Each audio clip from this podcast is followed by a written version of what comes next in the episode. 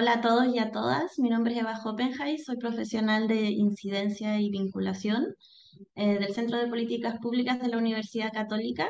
Les doy la bienvenida a la sesión número 14 del ciclo Diálogos de la Agenda Pública y en esta oportunidad vamos a conversar con Melina Vogel, Pascual Urrejola y Verónica Iribarra, académicas de la Facultad de Medicina de la Universidad Católica y coautoras del artículo que nos convoca que se llama Trastornos de la Conducta Alimentaria en adolescentes chilenos, una epidemia silenciosa.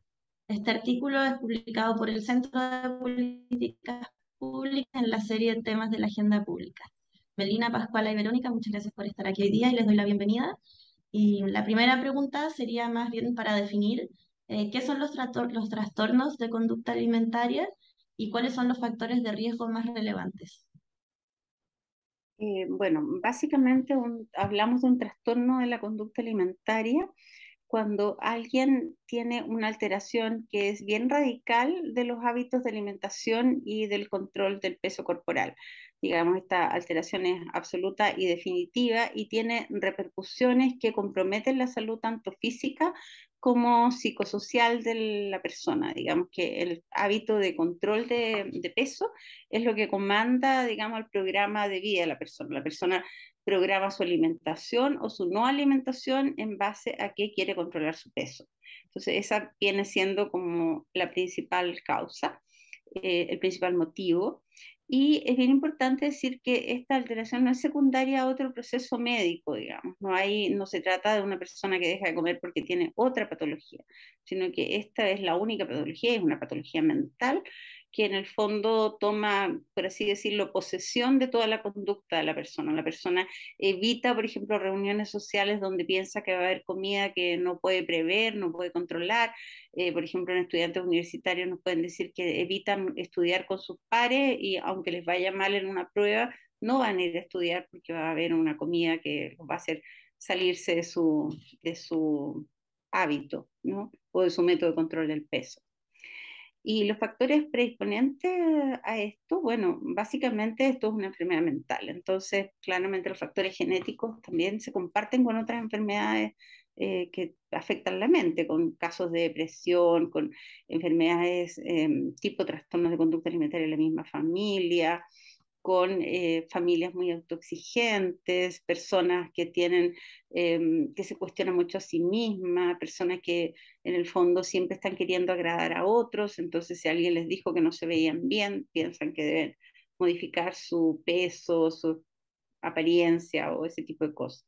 Entonces hay como factores ambientales que tienen que ver sobre una predisposición, por así decirlo, que nos coloca en una situación más expuesta a presentar este trastorno de la conducta alimentaria. Perfecto, muchas gracias Verónica. ¿Y cómo consideran ustedes que afectó la pandemia y el confinamiento a estos trastornos?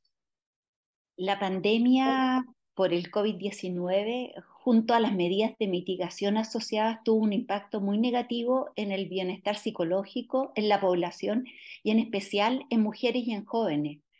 Y se vio que había un aumento en la incidencia de los trastornos alimentarios y una exacerbación de los síntomas en las pacientes que ya tenían trastorno alimentario y por otro lado también aumentaron mucho las hospitalizaciones. Y se fue viendo por qué y se ha visto que probablemente hay tres cosas que influyeron de manera negativa en la aparición y en que se exacerbaran los síntomas en pacientes con trastorno alimentario. La primera fue los cambios en las rutinas de la vida, tales como las restricciones de estar al aire libre, de ir a trabajar o estudiar.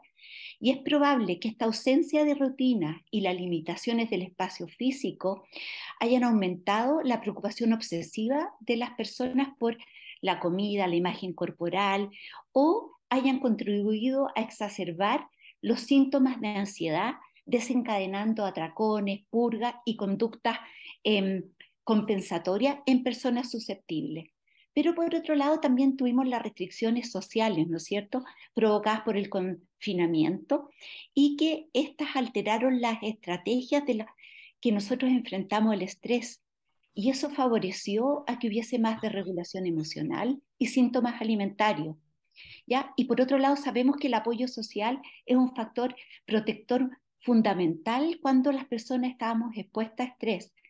Eh, y sabemos además que las personas con trastornos alimentarios tienen más conflictos relacionales con su familia. Y este confinamiento forzado tensó aún más la dinámica familiar, eliminando además todos los factores protectores, ¿no es cierto?, como la interacción con los pares en los adolescentes, y, y ellos se vieron enfrentados entonces a familias más disfuncionales que antes, cuando tú salías a la calle a lo mejor no te dabas tanta cuenta y no tenías otras redes de apoyo. Y por último, ¿no es cierto? También tenemos el rol de las redes sociales, ¿no es cierto? Que vimos que tuvimos una mayor exposición a contenidos relacionados con las culturas de las dietas, de las delgadez, todo, como dijo Verónica, que aumentan los trastornos alimentarios y eh, hace que fomenten las conductas compensatorias para bajar de peso. También el tema de las videoconferencias, porque nos dimos más cuenta de nuestras caras, de la apariencia física, y eso aumentó aún más la disconformidad con el cuerpo. Y por otro lado, entonces, en las pacientes que ya tenían trastornos alimentarios se emprovecieron más todas las cosas relacionadas con sus pares, que aumentó también que los síntomas se exacerbaran. Y por último, la otra cosa también que se ha asociado es que durante eh, la pandemia también aumentaron los síntomas ansiosos relacionados con, eh, con el comer. Habían personas que pensaban que comer ciertos alimentos podían estar contaminados con el SARS-CoV-2 y dejaban de comer algunas cosas, pero también hay gente que empezó a hacer dieta pensando que estas dietas podían afectar la inmunidad. Entonces dejaron de comer algunas cosas o comieron más de otras, pensando que eso a lo mejor iba a mejorar la inmunidad y eso también hizo que aumentaran los trastornos alimentarios.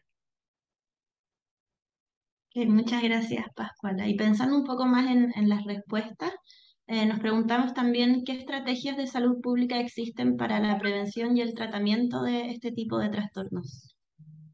Bueno, Eva, es, importante poner un poquito de contexto respecto al, problema tan relevante que es la salud mental en nuestro país. Eh, gracias al esfuerzo de investigadores nacionales, se, fue llegando a la conclusión que muchas personas en, Chile sufren trastornos mentales. Sobre los 15 años, un tercio de los chilenos ya han tenido alguna patología mental. Es así de dramático. Y esto fue derivando en que el la temática de salud mental se hiciera eh, más relevante para el Ministerio de Salud, que se hicieran algunas estrategias como las encuestas nacionales de salud, la última del 2016-2017, y que se empezaran a, preguntar eh, ítems relacionados con la salud mental. Eh, lamentablemente en esas encuestas no se, no se pregunta sobre trastornos alimentarios, no se ha preguntado hasta ahora, por lo tanto nosotros no tenemos como país cifras actualizadas y precisas respecto a la prevalencia de la anorexia, de la bulimia y el trastorno por atracón, que son los tres trastornos alimentarios que más vemos nosotros en, en, nuestra práctica. Eh, así que han sido más bien los equipos que se dedican a trastornos alimentarios los que han ido relevando este tema eh, y, poniendo eh, en, como en manifiesto el alza de cuatro o cinco veces más o menos las consultas eh, entre el año 2019 y 2021. Eh, esto que, comenta la Pascuala, digamos, esta este, este, acumulación de factores relacionados con la pandemia hicieron que de alguna manera explotaran los casos de trastorno alimentario y viéramos esto de una manera mucho más dramática. Em, hay algunas como buenas noticias en relación a lo que se ha hecho hasta ahora en términos de políticas públicas en relación a salud mental hay eh, propuestas, digamos, concretas en términos de leyes de salud mental eh, o planes de salud mental. Lamentablemente, los trastornos alimentarios no iban incluidos ahí, pero en este año hemos tenido eh, algunas buenas noticias al respecto. Una tiene que ver con que hay una propuesta de ley de trastornos alimentarios que fue impulsada por algunos parlamentarios y por algunas personas de la sociedad civil, algunas de ellas ex pacientes, ya que vivieron en carne propia las dificultades del acceso al tratamiento y todo. Em, y esta ley, em, que está, digamos, siendo impulsada y que está siendo bien recibida, eh, busca justamente crear una mayor conciencia de la necesidad de que eh, estos trastornos se traten a tiempo, sean prevenidos, sean tratados de manera adecuada, ya que pueden causar la muerte, ¿sí? O pueden causar grave discapacidad a las personas que lo sufren, que además son adolescentes, en su gran mayoría. O sea, en nuestra experiencia, el 75% de las personas eh, que llegan a tratamiento tienen menos de 25 años. ¿sí? Y, eso, y, la mitad más o menos de esos son menores de edad. Em, así que esto de la ley de trastorno alimentario es una muy, muy buena noticia, nosotros la celebramos mucho. Y, y otra cosa muy reciente también que, que ocurrió eh, fue la solicitud de la incorporación de los trastornos alimentarios a el sistema de garantías explícitas en salud, que es el GES. ¿sí? Eh, entiendo que esto ya fue aprobado por el Congreso, pero que todavía quedan trámites por hacer hasta que esto sea aprobado por el Ejecutivo y que se transforme, digamos, en ley. Eh, ahora, Obviamente esto implica un tremendo esfuerzo, tanto para el gobierno como para los centros formadores, de generar equipos especialistas en estos temas. No es, no es cosa solamente decir ahora los tratamos, sino que hay que tener cómo y, dónde, ¿verdad? Y quienes tengan la experticia suficiente para hacerlo. Ok, y la última pregunta que les queremos hacer es, considerando los aprendizajes internacionales, lo que ustedes reflexionaron a partir del artículo, ¿Qué recomendaciones entregarían para la prevención y el abordaje de los tratamientos, o sea, de los trastornos de las conductas alimenticias? Ah, en primer lugar, a nosotros nos interesa evitar que, que aparezca el trastorno alimentario, básicamente, y eh, claramente la esfera familiar es muy gravitante porque sabemos que hay familias donde se promueven conductas que son muy deleterias para la conducta alimentaria de los hijos, como por ejemplo eh, hacerse eco de esta cultura de la delgadez. Hay familias donde se juzga a las personas y se comenta si estás más del antes de saludar a la persona le dicen estás más, más delgado, subiste de peso, qué pasó, que bajaste o subiste, no sé, ese tipo de cosas, y donde hay una valoración del individuo según su aspecto físico, o sea, como que en el fondo eh, tienes que estar delgado, tienes que verte bien, sin valorar otros aspectos de la personalidad. Y la apariencia física se vuelve como la parte más importante. O, por ejemplo, el, hecho de promover de, mm, que hayan ciertos alimentos que se consideran casi prohibidos. Por ejemplo, que en algunas eh, familias no, no hay ningún tipo de golosinas porque es malo que las hayan. Entonces, ese tipo de, de actitudes básicamente es muy mala para tener una relación sana con, la, con el alimento, con la comida. Y eh, si lo pensamos precisamente porque vemos personas cada vez más jóvenes, el ambiente escolar es muy, muy importante, porque en el fondo los comentarios de los profesores o que algunas personas sufren verdaderos traumas en la clase de educación física cuando se hace competir y no se valora el esfuerzo, sino que simplemente si corriste más rápido o menos rápido. Y algunas personas, por ejemplo, se han visto como mm, dejadas en segundo plano sin tener la oportunidad de participar en una actividad de educación física porque no es que va, nos va a hacer perder el equipo, tú no corres tan, tan bien, qué sé yo. Todas esas cosas hacen mucho daño y promueven que las personas eh, caigan en conductas que son muy eh, malas para controlar el peso, buscar ser aceptadas. Pero más concretamente a nosotros lo que nos preocupa es que tampoco hay conciencia de los equipos de salud respecto a la gravedad de los trastornos de conducta alimentaria que en el fondo se estigmatiza a las personas respecto a su peso, eh, se les hacen comentarios como muy em, denostando en el fondo a la persona, pero cómo no se ha preocupado usted de, lo gordo que está, no se ha preocupado de lo que ha subido peso, eh, señora tiene que aprender a cerrar la boca o qué sé yo, de encontrar que el niño está con sobrepeso y prohibirle cosas. Em, eso está muy mal, porque en el fondo em, le crean a la persona una conciencia de un problema que no se le había pasado antes por la cabeza. Entonces, a veces nuestros pacientes nos dicen que a los 8, a los 10 años, eh, la mamá o, o, alguien de la familia comenzó a preocuparse de su peso y comenzó una larga seguidilla de dietas y restricciones que a la larga lo único que hacen es eh, fomentar un trastorno de conducta alimentaria. Entonces hay distintos ámbitos y precisamente nos interesa eh, que esto se socializa en términos de que las personas no promuevan conductas que a fin de cuentas favorecen la aparición de estos trastornos a todo ámbito. Y por otro lado, también una vez que ya están los síntomas presentes, es importante que los papás, los profesores y también los profesionales de salud estemos muy atentos, porque muchas veces eh, no nos damos cuenta y esto puede hacer que el trastorno se cronifique en el tiempo. Y sobre todo ahora con este nuevo diagnóstico que es la anorexia típica, que son aquellos pacientes que están en sobrepeso, pero igual tienen miedo, han bajado de peso, pero con un peso normal, pero tienen miedo a volver a engordar y tienen conductas compensatorias, eliminan alimentos y que nos ha pasado que consultan, ponte tú, a las nutricionistas o a los nutriólogos y felicitan porque están bajando de peso y no se dan cuenta que esa paciente se levanta pensando en comida y se acuesta pensando en comida y que su vida gira en eso. Entonces, esa es una cosa importante, sensibilizar ya cuando los signos están presentes a todos los profesionales.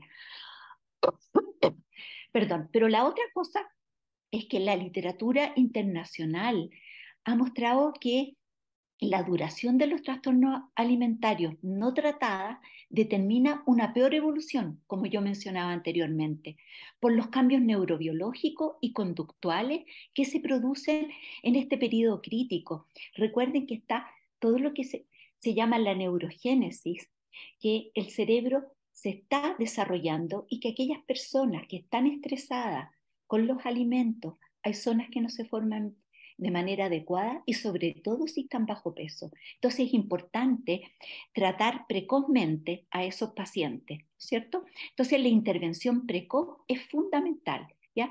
Y ojalá esto sea por un equipo de especialistas que puede favorecer el resultado a largo plazo, evitando las complicaciones físicas y psíquicas y disminuyendo el riesgo de discapacidad.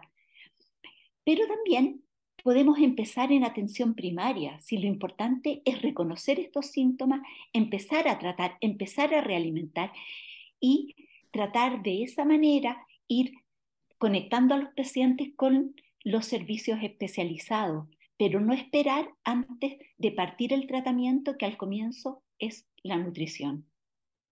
Bueno, yo quiero complementar muy cortito lo, que dice Pascuala. Eh, para poder hacer esto es necesario tener equipos especializados, por lo tanto, eh, la parte que tiene que ver con la formación de profesionales, ¿verdad? Con sensibilidad en relación a los trastornos alimentarios y luego eh, que sean capaces de formar equipo. Aquí es, es fundamental hablar de equipo para poder tratar un trastorno alimentario. Nunca puede hacerlo un profesional solo, no, no, no se puede, digamos, ni un psicólogo solo, ni un psiquiatra solo un nutricionista solo va a poder abordar adecuadamente un paciente de estas características. Tiene que ser un grupo de personas con distintas disciplinas eh, que haya aprendido eh, estrategias diversas de manejo, porque pueden ser muy distintas una anorexia nerviosa en un adolescente que un trastorno por atracón en una persona adulta, ¿verdad? Hay que manejar distintas eh, estrategias y además hay que manejarse en distintos settings.